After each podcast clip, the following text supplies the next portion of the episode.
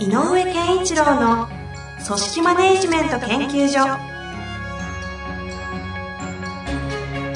組織が一体となりゴールを達成する究極の快感。上場企業から中小企業まで延べ200社以上の支援を行った井上健一郎が組織人に関するあらゆる問題を分かりやすく解説します。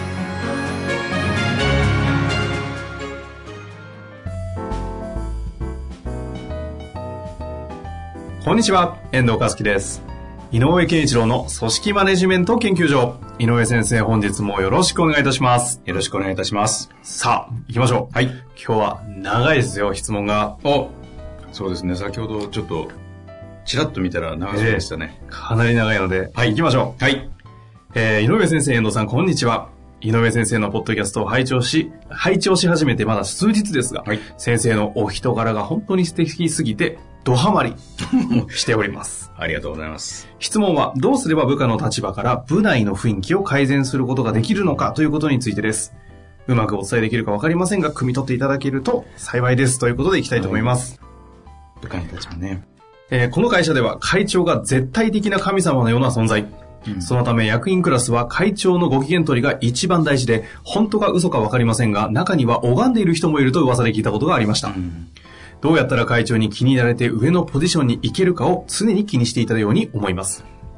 会長の意見はとても古く、全く時代に即していないのですが、機嫌が悪くなるととんでもない暴言を吐き、経営会議も役員会もストップしてしまうため、会議は慎重に慎重を重ねすぎて難航し、役員たちが半日以上会議室から出てこないこともザラでした。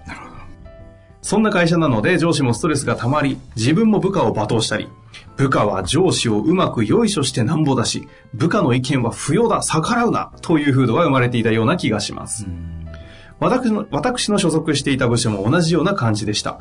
上司は常に暴言を吐くので、部員は全員萎縮してしまい、さらに個人には裁量の余地のある課題なんて一つもないので、誰もが当事者意識を失っていました。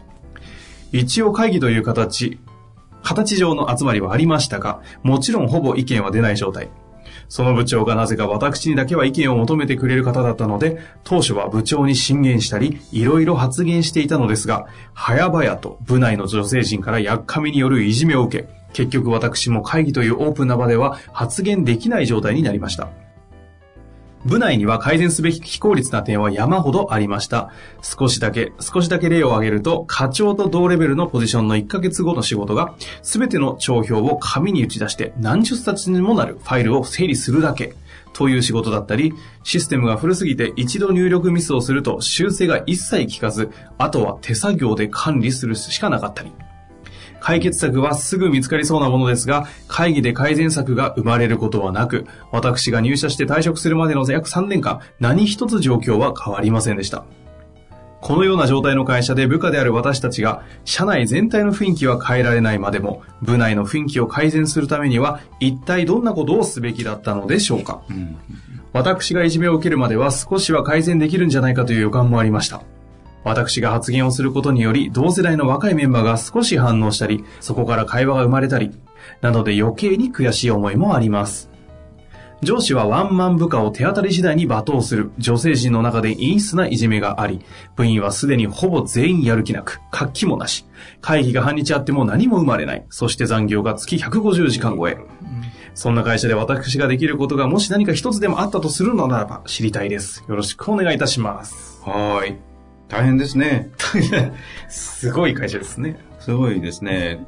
多分、うーんと、なんだろうな、つこう、堆積したものの大きさ、こうやって、あの、文化的にね、風土的にも文化的にも、堆積して、したものの重さはすごいですね。だからきっと、えっ、と、部長が意見を求め、この方に意見を求めてるっていうことは、おそらくなんか的確な部分があるんじゃないですかね。うんうんだから、聞いたと。そうすると、周りの人がこう、に、まあ、いじめに遭うというかね。なんで怒るかっていうと、なんであなただけ、なんか変な話褒められるのっていうかね。あの、いじめられる側じゃないね、あなたはっていうことの仲間外れ意識なんだろうと思うので、ここ多分全員が、全員が同等に被害者であるべき会社なのよ、きっとね。うん。だからひ一人、えっ、と、えっ、と、被害者じゃなくて、加害者にかが可愛がられる人間がいると、これはもう仲間ではないっていう認識のするんじゃない？そういう風土、うん文化がもう生まれてしまっている。だから、えっ、と、まあちょっとね、この会社としての文化風土の問題っうん。ていうものは相当根深いので、えっ、と、一社員から何かができる状態じゃもうすでにはないんだろうなとはいはいはい。思うんだけど、えっ、と、まあ逆手に取るっていうか、ちょっとうまく利用するとすれば、えっ、と、被害者同士の結束っていうのも、まあ、なくはない。うん。えーつまりこう同じ仲間だよねというところで同じ仲間が結束してより自分たちの、えー職場環境空間を自分たちのために良くしようっていう動きはできなくはないかもしれうんない。うんだからもし何か一つでもあったならっていうことであると,、えー、と部部長に進言できるということを、えーその被害者同盟のために使う武器として使えてたらよかったかな。あ。はいはい。だからそれが、この方は会社のためにやっただけども。うん。で、やったけど、周りから見たら、なんであなあなただけ何も被害を受けないで涼しい顔してんの、うん。みたいになってしまうので、ややっぱ、り、えっ、と、その、ば罵倒されることがひ被害なのかどうかは別にしても、えっ、と、やっぱり、お被害を受けているというか、そういう、なんていうのかな、こう、パワハラ的なことまで受けちゃってる人たちとの共感性をまず保つことはうん。しておかないとうんうん。いけないと思うんでね。いけないっていうか、それが、それぐらいしかできないんじゃないかな、まずね。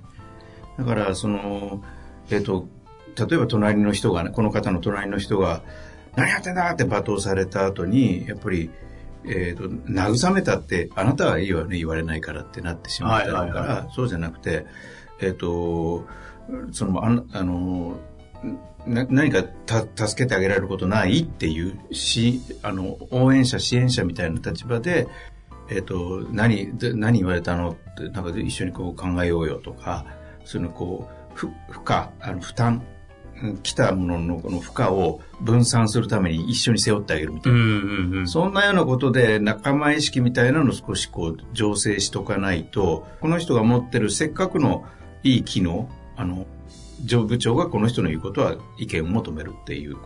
で、この業務改善もしなきゃいけない状況はあるじゃない？はいはいはい。残業150時間になってえるし、ー、何も配ってない150時間ってすごいですね。これねなので、向井先生のところで取り扱うべき問題に発展するような、労働時間ですね。っていうことになると、あの、もし何かを少しでも変えていこうということであると、やっぱり、えっと、女性陣の中で陰湿ないじめがあったっていう、ここの部分に対して、なんかアプローチするしかなかったかもね。あの、いじめる側の、その状態もあるので、えええっと、例えば、えっと、部上司が部下を罵倒すると、同じようなことを下でもやってる。同じ女性陣の中でもやってる、ちょっと古株の人がいるとか、あっていうことも考えられるのでね。あいわゆるおつぼね的な。そうそうそうそう。だからそこで、あのー何偉そうにあなたが一人でやってんのっていう話になってるかもしれない。つまりもう上下関係みたいなのがすごいんじゃないこれ。うーん。きっと、上が、上、上だぞと。上が神なんでしょうね。そう。う下はダメみたいなね。だからうんことが起こってんだとしたら、えっ、と、その、この中で言うと、その、女性陣の中の上下関係をうまく活用するというか、その中で言葉、あんまり言いたくない言葉だけど、泳ぐしかないのかもしれない。うん。で、その泳ぎ方の問題になるかもしれない。ここに残り続けるならということです。そうそう、ここに残り続けるならね。まあ、もっと言うとやめちゃった方がいいよっていうのが言いたい。ああ、ですか？うんだって、そんな中でも部長が人、意見を求めるということは、この方にはそれなりの才能があるはず。確かにね。うん。まあ、ポテンシャル高いんでしょそううね。。で、で、才能があるんだったら、使う、他でこんな会社で使って、こんなって言い過ぎたけど、こんな状態の中で、えっ、と、さっき言った、僕はね、あんまり言わない言葉だけど、泳ぎなさいみたいなために、エネルギーを浪費する必要は本当はないよね。まあ、まさにその、元ね、その音楽業界のプロデュースみたいなところの人、方からすれば、うんある種才能というものが埋没してる状態じゃないですか。そういうところにいるのって。前もこんなとこ田舎で歌ってないで、お前こっちの世界あるよっていうのをした方が良さそうな感じはしますよね。うんだから、まあもうちょっとね、泳ぎなさいって言って泳ぎ方って言ったけど、まあ嫌な言葉で言ったけど、えつまりは女性陣の中の、あの、上司から罵倒されている女性陣の中のトップの人をつかめって。もし一つやることがあるとして。その人のために何かをしてあげなさい。うんうん。うん。その部長がこの人に意見を求めたような、えっ、と、部長にとってのこの人の存在のありがたさみたいなのがある、提供できる人なので、うんうんうんそれを、えっ、と、部長もあるかもしれないけど、それよりも、その、女性陣の中のそのトップの人に、上の人に、のために、ちょっと活用する。どんなことが具体的にあるかわかんないけど、そんな意識を持って、まずその人を握る。うんうんそれで、我々の、私たちのために、私たちがもっと幸せな仕事ができるために、部長にこう言いましょうよ。私が言いますよとかっていうような次の手順うん。が。ああ。もう、まあ、大企業大抵そうですけど、まあ、政治的な動きに違いですね、こうなってくるとね。でもまあ、まあ、ここのね、最後に、そんな会社で私ができることがもし何か一つでもあったならっていうことで言うと、どっかに、えっ、と、なんだろう、パワーが集約してるところっていうのは握らないとうん変革ってできないの。はいはいはい。変革を、何かを変えるときには絶対パワーを持ってる人を抑えないと、どんな会社、どんな組織でも、どんなチームでも、絶対できないから。まあ、社会に当たるなら、イノ、エスタブリッシュメントですもんね。で、これが普通だったら、その部長握っとけって言うんだけど、はいはいそれによって起こってしまういじめとかあるんだったら、いじめの主体となってる人たちのトップのパワーを調整心の今度とってそうのパワーを、まあ絶対いるでしょうからね。そこを握るしかない。よくもまあこの文章でそこまで背景、なんかこう、全員が同じ絵を描いてるかのような、今、なんかこう解釈をしてくださいましたけど、本当そうですよね。うん。あのー、そんな中で、この、この、なんていうんですか、このご質問いただいたこの会社。はい。会社という単位で見ると、これはどこに課題を見出すような視点になりますか？まあなんかトップはひどそうというのが書いてありましたけども、まあやっぱり役員でしょうね。うん会長が絶対的な神様のような存在っていう理由はどっかにある。うんなぜならば、この、もしかしたら創業に近い方かもしれないし、はいはい。この方がね、例えば、劇的にこの会社の業績を上げるときに貢献した当時社長だったりとかね、いう方かもしれない。うんうんで、そういう人たちが、ある意味年も取って頑固にもなり、えっ、と、時代錯誤かもしれないけど、自分の意見を強く言うってことは起こり得る。うんでもそれを神様の存在で拝んじゃってるみたいなね、状態でひれ伏しちゃったら、これはもうアウトなので、うん役員は役員の役割っていうのがあるので、はいはいはい。ここはもう、えっ、と、組織を元気にしてかす、元気な状態にして、えっ、と、要するに社員が活発に、えっ、と、エネルギーを出せるような状態を作るっていうのは役員の絶対的な責任なので、はいはい。この方たちが本気にならなきゃ無理。うん。まあそういう意味で言うと当然会長はそうなのかもしれないですけど、うんボードメンバー、役員たち、役員。原因は相当あると。うん、確かにね。まあ、首飛んじゃったりするんでしょうね。するかもね。でも、飛んじゃうんだったら飛んじゃうんでもいいんじゃないっていうぐらいだ気がする、この状態。うん機嫌が悪くなるととんでもない暴言を吐きって、で、でね、うーん、神様のように言われている人の役員がひれ伏していて、で、機嫌が悪くなるって、これ、ちょっともうちょっと紐解くと、これ、この文章だけで言うと、会長の、あの、なんていうの、えー傍若無人さっていうの？しかう受け上がらないんだけど、なぜこれほどの人が機嫌が悪くなるかをひ考えてみたら、うん役員がバカだからなのよ。今日は来ますね。ん。ああだから何言ってんだお前らっていう話、だから怒ってんだと思うのよ。まあ、任せられないし。何もつまんないことをみんな言ってるんだって思うから、で時代錯誤かもしれないけど切れて、罵倒吸っちゃうんだと。うん。で機嫌が悪くなるとの、この機嫌が悪くなる理由が何かによって、そこが多分、この会社の紐解く、えっ、と、原因がそのあたりに眠ってると。あこの会長が機嫌が悪くなるときはどういう時か。あ、なるほどね。そこに、まあ、コンサル的な観点で見るならそこに行くってことですね。うん。まあでも、ここはあれですよね。役員の方がダメだっていう話とともに、それを生んでいる会長も同じだけ原因があるという、ここは表裏一体で。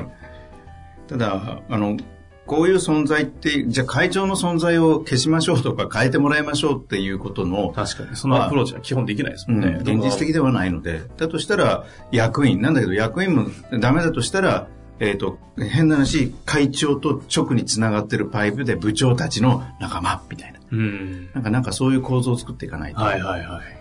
無理かもしれない。なるほどですね。いや、いろんな視点で今見させていただいたので、非常に視座がう、う、ういに上がったり下がったりして面白かったですが、まあ、この方としては？そう。で、この方にね、最後にもう一個言いたいのは、はい、やっぱりそれだけの意見を進言できるほどの何かポテンシャルと、やっぱりこう持ってる方だというふうにこう伺うので、うんうんうん、だったらこの方のために言いたいのは、何かを自分も含めてこれはおかしいぞと。で、何かを変えなきゃいけないと。要するに変えるということを、やっぱり真剣に取り組みたいなと思ったら、変えるための一番抵抗勢力になりそうな人のパワーを持ってる人を、どういう形か別にして、イメージとしてちゃんと抑える。なるほど。これは、あの、今後の仕事の中でも絶対にも、あの、意識としておいた方がいい、うんうんうん。力のある人ほどそれを持ってた方がいいので、あの、その辺のことはね、あの、この、こういう経験をもとに、あの、えっ、ー、と、イメージしておくといいと思います。なるほどですね。まあ、でかい会社だけじゃないですもんね。うん、クライアント相手もどこにパワーがあるかっていうのは、ね、非常に重要です。すごく大事なんで。いやいや、勉強になりました。はい、ありがとうございます。ぜひまた何かありましたら、はい。ご質問お待ちしております。はい。というわけで井上先生、本日もありがとうございました。ありがとうございました。